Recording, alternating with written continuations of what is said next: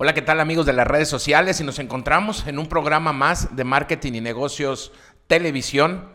Y estamos en la sección con el invitado especial, un, un hombre, un Nayarita destacado, profesionista, médico de profesión, padre de familia, abuelo, un, un gran político, eh, Nayarita, eh, visto muy bien por gran parte de la sociedad, juzgado por otra parte de la, de la sociedad, pero hoy viene como amigo, hoy viene la otra parte de este, de este gran personaje de la sociedad Nayarita que viene a platicarnos un poquito de quién es él. Y está con nosotros el doctor Polo Domínguez, un gran eh, profesionista, médico, padre de familia, eh, un gran político, pero sobre todo un gran amigo que para mí es un honor que nos haya regalado estos minutos para que todos nuestros amigos, empresarios, emprendedores, nayaritas, amigos de las redes sociales, conozcan el otro lado del doctor Polo Domínguez. Gracias, doctor, por acompañarnos, por abrirme este espacio. Al contrario, César, es un gusto acompañarte eh, en tu programa. Ya teníamos un buen rato que no eh, estábamos en una entrevista y bueno, hoy pues es un gusto estar en un programa novedoso, un programa eh, dirigido por una persona joven y bueno, con el gusto de dirigirme al auditorio que pues seguramente quisieran saber algunas cosas de, pues de, alguien que ha sido funcionario, que ha sido profesionista, que ha sido político y la parte más bonita que ha sido padre de familia, abuelo, este, suegro y bueno, eh, es un placer y felicidades por tu programa. Muchas gracias, doctor. Y bueno, platíquenos a todos los amigos radioescuchas, a los que están del otro lado de las redes sociales. ¿Quién es Polo Domínguez en esencia? Bueno, yo, yo siempre, siempre me he catalogado como un Nayarita eh, que quiere mucho a Nayarit, que quiere mucho a México y que eh, no solamente antes, sino el tiempo que, como, como dice la canción, el tiempo que me quede libre, seguramente lo dedicaré a, pues, al servicio público yo, eh, mi formación profesional es de médico, tengo una especialidad eh, en cirugía, soy cirujano, pero desde que yo llego a Tepic como especialista, te estoy hablando, no sé si ya habías nacido, 1988, eh, me llamó mucho la atención el servicio público. Casi siempre pude alternar mi práctica profesional con mis actividades públicas. Me tocó desde ser jefe de enseñanza del Hospital del Iste, director del Hospital del Iste, sí, cómo no. secretario de Salud, eh, director del Seguro Popular.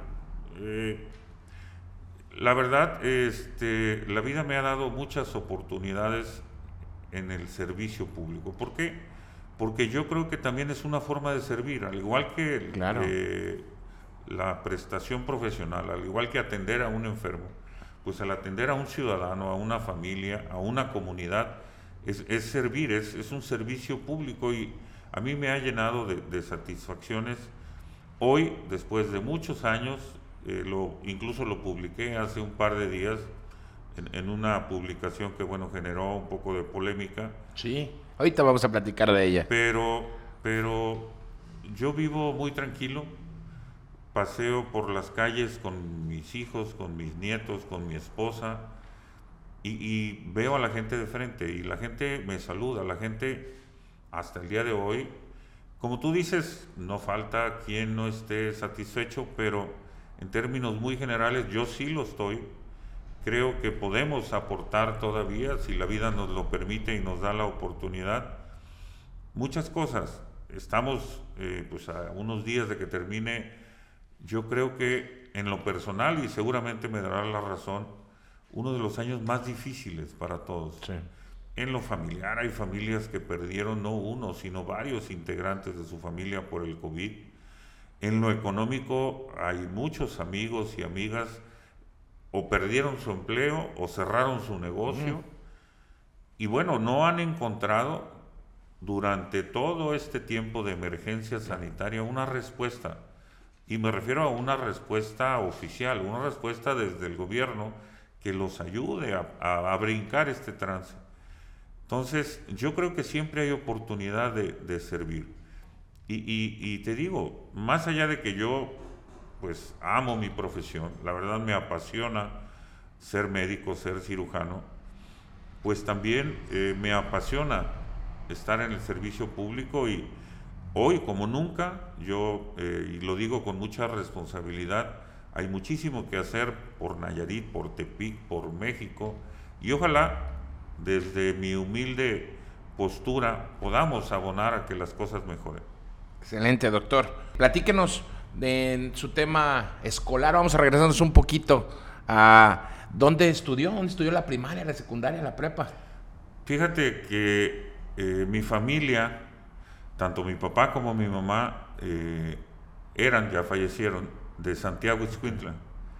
Entonces, en Santiago me tocó eh, pasar mi gran parte de mi infancia. Allá estuve en la primaria, estuve un año de secundaria. Nosotros llegamos aquí a Tepic en 1973 y llegamos en agosto, no se me olvida, porque era muy difícil encontrar un espacio en una escuela secundaria, ¿no?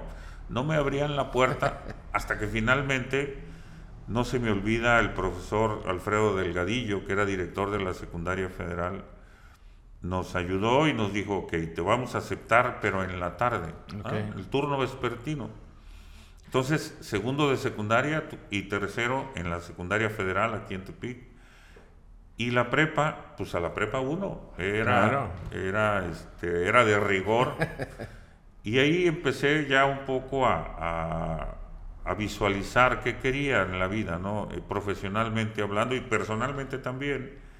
Y nos metimos al bachillerato de ciencias de la salud. Termino la prepa y en ese momento había una huelga muy complicada en la universidad, que ya tenía varios meses incluso. Fue en la época en que incluso lamentablemente hubo algunos eh, fallecidos en la universidad. Entonces era muy complicado y, me acuerdo que mis papás hicieron un enorme esfuerzo, consiguieron una beca del gobierno del estado, estaba Emilio M. González de gobernador. ¿Cómo no? Y me voy a Guadalajara a estudiar medicina. Y luego me voy a México a hacer mi internado y luego me vengo a hacer el servicio aquí a San Pancho y luego me regreso a Guadalajara a hacer la especialidad y llego aquí como médico especialista 1988.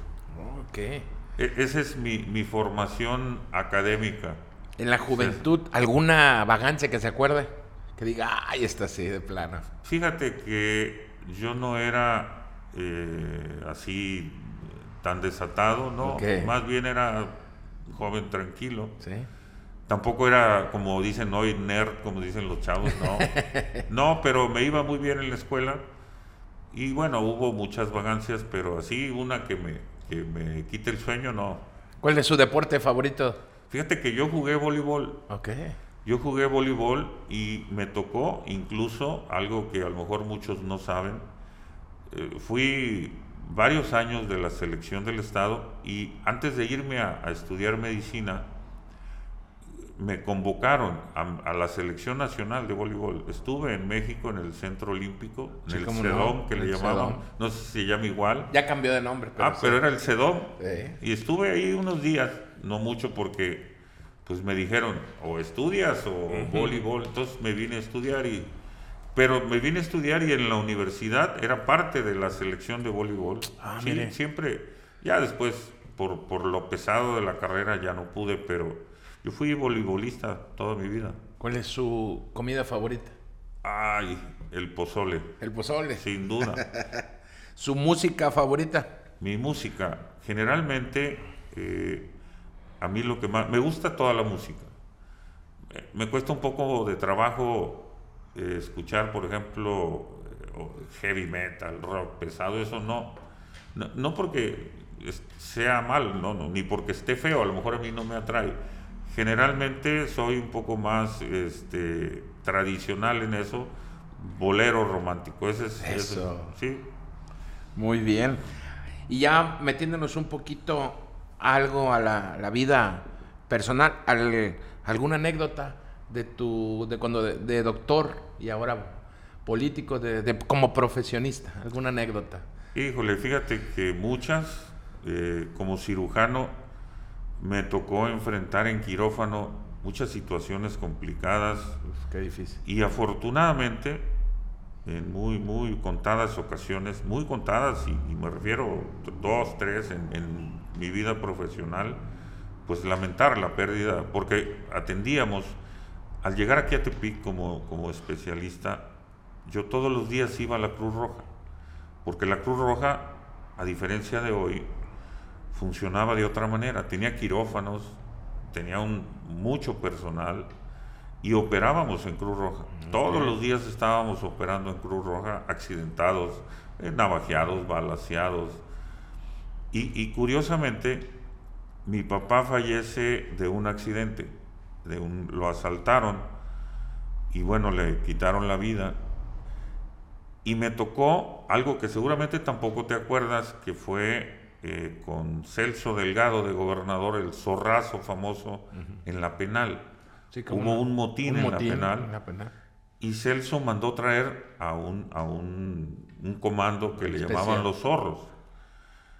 Y en ese día nos hablaron de la Cruz Roja, atender a los que llegaban heridos, y nunca me di cuenta que atendía al que había matado a mi papá. Lamentablemente falleció, pero no por mi culpa, porque yo nunca supe. Hasta después me dijeron, ¿sabes a quién estabas atendiendo? No, fulano de tal. Fíjate, ¿cómo es la vida? ¿Cómo da vuelta la vida? Qué Poco lo he platicado. Y ¿eh? gracias por compartirlo. Eh, ¿Algún error, doctor, en que se arrepienta? Que diga, ay. Eh, fíjate que yo no los, no, no, los considero como errores, son decisiones en, en la vida que todos tenemos Claro. Y algunas no han sido las más correctas, debo, debo decirlo. Muchos me dicen que, nunca debía haberme salido de la medicina. La verdad me iba muy bien.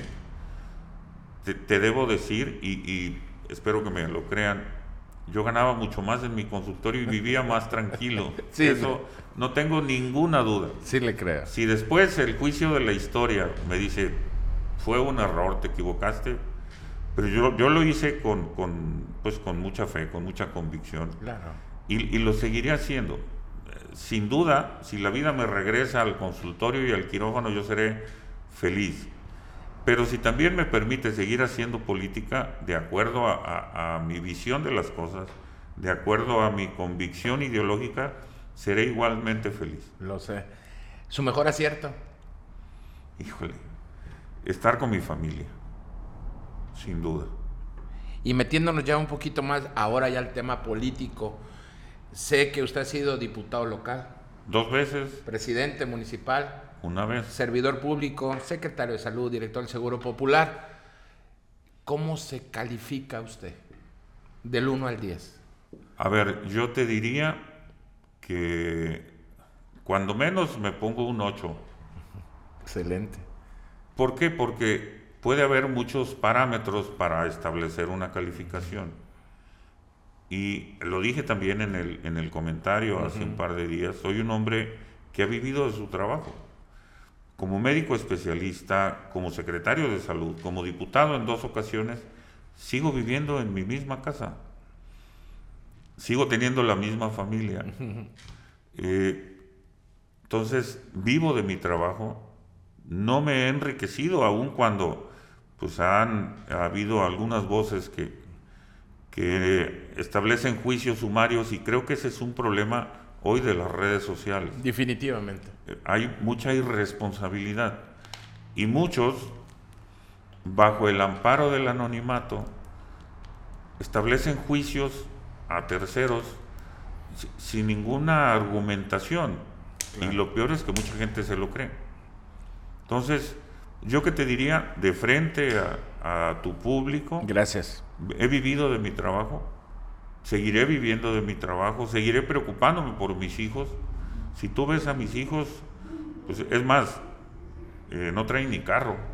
Entonces, yo creo que la vida me va a permitir demostrarle a la gente que somos gente honorable, que somos gente honesta y que esa es la ruta de vida que nos hemos trazado. Definitivamente, doctor. Yo yo soy un fiel creyente que afuera, hay gente que está en contra de todo y a favor de nada, y por más que uno se esfuerce en el ámbito, en la trinchera en la que nos toca, eh, pues no les vamos, no, no van a quedar completamente satisfechos. Y lo tengo comprobado. Yo he tenido la oportunidad también de ser servidor público, empresario, y en diferentes facetas.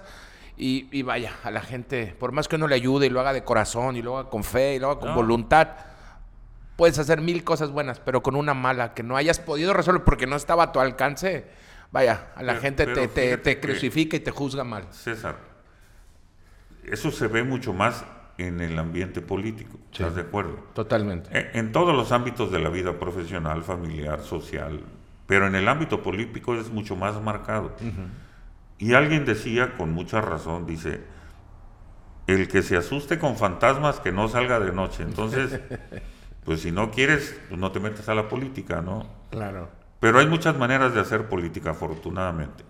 Y, bueno, yo lo conozco, doctor, conozco su, ideología política. Eh, ya como usted nos dice, las redes sociales, la sociedad nos va a dar la, nos va a dar la razón. Y yo siempre he dicho que el tiempo es justo y Dios nos pondrá en el lugar que todos debemos de estar. Pero hoy en día, hoy en día que hoy usted es oposición, hoy en día que usted está caminando e impulsando un proyecto que es el Frente Ciudadano, con un grupo de, amigos, ciudadanos, profesionistas, exgobernadores, expolíticos, eh, ¿cómo ve la política nacional y local? Te voy a dar mi opinión como un ciudadano más preocupado, como la gran mayoría de los mexicanos hoy en día, de lo que está pasando en México.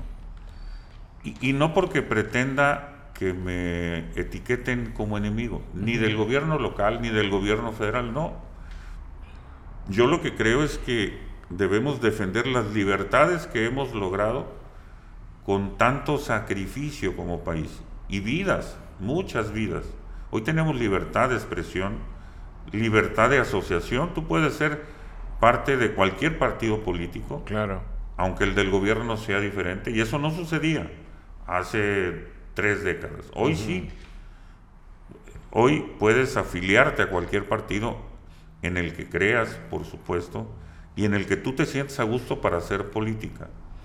¿Qué diría yo? ¿Por qué nacen estas figuras como el Frente Cívico? que, a lo mejor mucha gente no ha escuchado qué es, pues es precisamente un grupo de mexicanos, de mexicanas, que quieren construir, pues ahora sí que una opción, una alternativa para que la gente en la siguiente elección presidencial tenga un abanico de posibilidades. Claro. Es decir, yo, yo no, incluso yo lo he declarado públicamente, yo no comparto la idea de quien dice, afuera el presidente, que se vaya, no. El presidente llegó por la vía democrática, por los votos. La mayoría de los mexicanos dijo, por este, y hay que respetarlo. Y hay que eh, aceptar que tiene un periodo de seis años ganado con el voto. Claro. Entonces es legítimo. ¿Qué tenemos que hacer hacia el 2024? después de ver ese, este estilo de gobierno, que desde mi personal punto de vista ha cometido muchos errores, ocultó muchas cosas que en campaña lo dijo de una manera y hoy lo está haciendo de otra. Hay mucha gente que le sigue creyendo, pero hoy también hay mucha gente que lamentablemente ha muerto. Hay 600 mil muertos por una estrategia equivocada en la atención de la pandemia. Hay eh, mm, más de 100 mil, ya rebasamos los 100 mil muertos por la inseguridad. Tenemos una crisis en abasto de medicamentos terrible que ha generado muertes en niños. Claro. O sea, hay cosas que no está haciendo bien este gobierno y hay que decirlo. Si algo está haciendo bien hay que reconocerlo. Habrá que destacar programas sociales, que creo que es justo reconocerlo. Habrá que destacar, por ejemplo, el incremento al salario mínimo, ese es un punto bueno, pero hay muchos otros que, no los comparto y que no lo comparte mucha gente que quisiera tener una opción. ¿Qué vemos? Que los partidos están en crisis, en una verdadera crisis de credibilidad. La gente no cree en los partidos, en ninguno, ¿eh? Sí, ni en el de gobierno ni en los de afuera. ¿Qué tienes que hacer? Construir una opción desde la sociedad, jalando a los partidos, y que en el 2024 esa gente que hoy pues, no, no, no nos escucha, pero ni siquiera voltea a vernos, que en el 2024 diga, a ver, pues hay que escucharlos, qué dicen, cómo, qué, tipo de gobierno pro- proponen, y, y tenemos tres años para construir eso. En eso andamos, César. El, este frente cívico ciudadano eh, va a caminar estos, esta ruta de estos años que quedan para el 24 en base a qué? A causas, Tres, a, tres- a tres foros. puntos. El número uno lo dijiste muy bien, a causas. Yo te pongo, puede haber 100, pero te pongo tres. La salud. Hoy Fundamental. terriblemente abandonada por el gobierno. Dos, la seguridad. Totalmente. Terriblemente mal manejada por el gobierno. Yo no comparto que a los delincuentes que se dedican a matar y a viciar a la juventud los trates con abrazos. Por supuesto, ahí está el resultado. Tres, la educación. Sí. Y nos podemos ir niños con cáncer, guarderías, mujeres violentadas. Desaparecieron el, el- el- el fideicomiso que mantenía refugios para mujeres violentadas. Pues no que muy feministas. O sea, causas. Dos, un programa de gobierno que sea claro, transparente y sobre todo confiable. Y tres, el método, César. Cómo elegir al candidato o candidata a la presidencia de la República. Tiene que ser uno solo, de toda la oposición. Las condiciones no están para que cada partido compita con su candidato propio, no, porque de esa manera pues no vamos a lograrlo y tampoco lo podemos ocultar. Hoy el, partido Morena tiene un posicionamiento, tiene una aceptación que no la tienen los partidos por sí solos. Claro. O sea, la convocatoria es a ir juntos con un candidato de unidad, pero que surja a través de una elección primaria, es decir, que lo elijan los ciudadanos, que digan, quiero que este sea mi candidato. A ver, fulano de tal quiere ser candidato, ven y apuntan. Fulanita, ven. Y que se la jueguen, que recorran el país Claro. y que los mexicanos y las mexicanas digan, este quiero de candidato. A tres años de, de- de llegar al 24 se escucha un, un Ricardo Anaya, criticado, juzgado por muchos, se escucha un Monreal, se escucha un Luis Donaldo Colosio, un Alfaro, Enrique Alfaro de Jalisco, entre muchos otros, Que vaya. vengan, que vengan y se anoten. Y que se vayan a recorrer el país a hablar con los ciudadanos, a Qué bueno. convencerlos que pueden ser una opción y el que gane, sumarnos con él y competir, porque este frente también tiene otro objetivo. Hacer el máximo esfuerzo porque tengamos una elección limpia. Uno y dos, que sea cual sea el resultado, se respete. Claro. Hoy tenemos una enorme preocupación de que si el resultado no es el que quieren algunos, vayamos a tener un, un periodo postelectoral violento. Lo hemos vivido y, y no está descabellado el que, el que podamos volver a... Tenemos que blindar el proceso electoral Ok. desde antes. Doctor, una última pregunta y algo más que nos quieras aportar y te voy a pedir al final un consejo para todos nuestros eh, amigos de las redes sociales. Yo sé que la vida te, te va a volver a poner en algún cargo de elección popular como servidor público. A la hora que vuelvas a, a- a servirle a la gente, ¿qué harías? Lo mismo, lo mismo que he hecho toda mi vida. Yo creo que los cargos pueden tener pues diferentes responsabilidades, ¿estás de acuerdo? Pero hoy, como nunca, como nunca, la premisa es cercanía con la gente. Ok. Yo veo con mucha tristeza cómo los partidos políticos, que son entes públicos, que viven de los impuestos, se han alejado de la sociedad, se han alejado de sus principios. Y yo creo que debemos ir en contra de eso. ¿Qué te diría que haría yo si tuviera la oportunidad de un nuevo cargo público, lo mismo. Digo, conducirse con honestidad, buscar la cercanía con la gente y tratar de darle los resultados que ellos mismos esperan de nosotros. Una pregunta que no me quiero quedar con ella, Doc. Te la voy a decir con la confianza. Tú eres el dueño del tiempo. una, confianza, una pregunta que no me quiero quedar con ella. Llegó un momento, después de ser presidente municipal, que estabas muy bien posicionado y muy bien visto por la sociedad y había la posibilidad de ser candidato a gobernador y, y decidiste ser diputado por segunda vez. ¿Te arrepientes de no haber sido gobernador en Nayarit? A ver. Candidato o haber tenido la posibilidad. No, no me arrepiento, más bien me pesa no haber sido candidato. Hubo circunstancias eh, internas en ese entonces en mi partido, el PAN, pues que no, que no, que no se acomodaron para que yo fuera el candidato. Creo que con mucho gusto hablaremos de eso el día que tú quieras.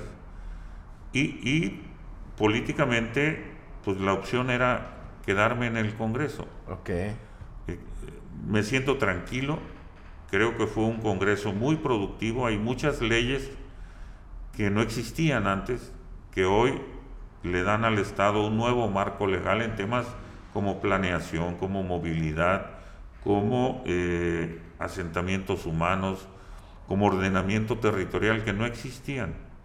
Y ahí están. Creo que hicimos un buen trabajo sin duda que hay todavía mucho por hacer, pero no es un tema de arrepentimiento, es un tema de, pues de pesadumbre. Qué bueno. Eh, eh, sin duda, pues es un altísimo honor ser gobernador del estado y pues ya, si me permites decirlo de esa manera, claro. ya Dios dirá, ¿no? Eso. ¿Y qué consejo, qué sugerencia le darías a quien hoy nos gobierna, en Nayarit y en Tepic? Tú con ya que ya tuviste experiencia. Mira, yo tengo eh, muchos años de conocer al gobernador como médico, como funcionario, eh, como miembro del gremio médico, y yo creo que hoy pues está ante la mayor responsabilidad de su vida política. Sí, definitivamente. Que, no sé si yo esté en el lugar de dar un consejo, yo, yo ¿qué, ¿qué, diría? ¿Qué sugeriría con mucho respeto? Con respeto como ciudadano. Que no solamente no pierda, sino que incremente su cercanía, su plática, su diálogo con la ciudadanía. Que le apueste a la transparencia, que le apueste a la colaboración de propios y extraños, porque hoy, hoy no es gobernador de Morena, Hoy no es gobernador de los que votaron por él. Hoy es gobernador de todos los nayaritas y los nayaritas tienen una enorme expectativa de su gobierno. Yo pudiera aprovechar el espacio para decir, si en algo yo puedo coadyuvar, yo encantado de la vida. A mí me preocupa que me pudieran considerar un enemigo del gobierno. No, no lo soy. Totalmente lo sé. ¿Qué hago? pues hago valer mi derecho a expresar mi opinión. Si no, si no están de acuerdo, bueno, pues está bien, ellos están en su derecho, pero yo creo que hoy tiene el gobernador la enorme oportunidad, pues, de trascender en Nayarit y, ¿por qué no?, a nivel nacional. Y, él tiene la enorme posibilidad también de involucrar, como dicen, a tirios y a torroyanos. Todos en mayor o menor medida le pueden ayudar. Y por último, doctor, hace unos días... varias, por último. está, la verdad, mm, queremos cerrar, pero me, das, me das material y me das la confianza de seguirte preguntando. Yo encantado. Eh, hace unos días vimos que hiciste una carta pública en redes sociales, te pronunciaste. Ah, ¿qué, nos dices al respecto? ¿Qué le dices a la, a la sociedad? Con mucho gusto. Eh, lo mismo que dice el, comunicado, a mí me llamó mucho la atención. Eh, nunca había vivido una situación de... Bueno, pues, lo vivimos con Beitia y lo mm. vivimos con Sandoval, digo. ya, ya esto no debería ni siquiera preocuparme, pero sí me preocupa. ¿Por qué? Porque es eh, desde un gobierno que inicia. es a través de alguien que yo considero mi amigo. Tres, es una acción pues que no, no, no la considero adecuada ni el mejor camino. Yo, yo pensaba no hacer nada, pero dije, no, se tiene que sentar un precedente. Y hoy me entero porque me han hablado algunas personas diciendo que les ha pasado algo parecido. Entonces, yo creo que es una llamada de atención. No me han contestado y seguramente no me van a contestar, pero, pero ahí está. Y creo que les va a ayudar mucho a reflexionar en, en, cuál debe ser el camino para tratar a lo mejor a, los, a sus simpatizantes, a los que no simpatizan. En fin, yo, yo te diría que espero que sirva como un precedente para todos. Yo creo que he sido respetuoso, totalmente, pero firme en, en, mis opiniones. Lo seguiré siendo, seguiré ejerciendo mi derecho a expresarme libremente, y lo dije también ahí, siempre de manera irrestricta, con respeto y con la debida argumentación. No me gustan los mitotes, César ni me gustan las mentiras para hacer grilla. Esa no era la intención de ese posteo. Es simple y sencillamente que quede como un precedente, pues para que no suceda en el futuro, ¿no? Excelente, doctor. Y bien, amigos de las redes sociales, ya conocimos el otro lado, la esencia del doctor Polo Domínguez, un, un gran amigo, un ser humano extraordinario, profesionista, un Nayarita destacado y, bueno, queremos, ustedes denos sus comentarios, escríbanos sus opiniones, todas serán escuchadas, todas serán contestadas. Y bueno, doctor, agradecerte. Es un honor que nos haya regalado estos minutos, conocer cosas que no sabíamos de ti. Espero le haya gustado la entrevista. La hacemos con todo el corazón, con toda la pasión, que le guste a nuestros invitados, pero principalmente que le guste a usted. Nos vemos en la siguiente programa de marketing y negocios televisión.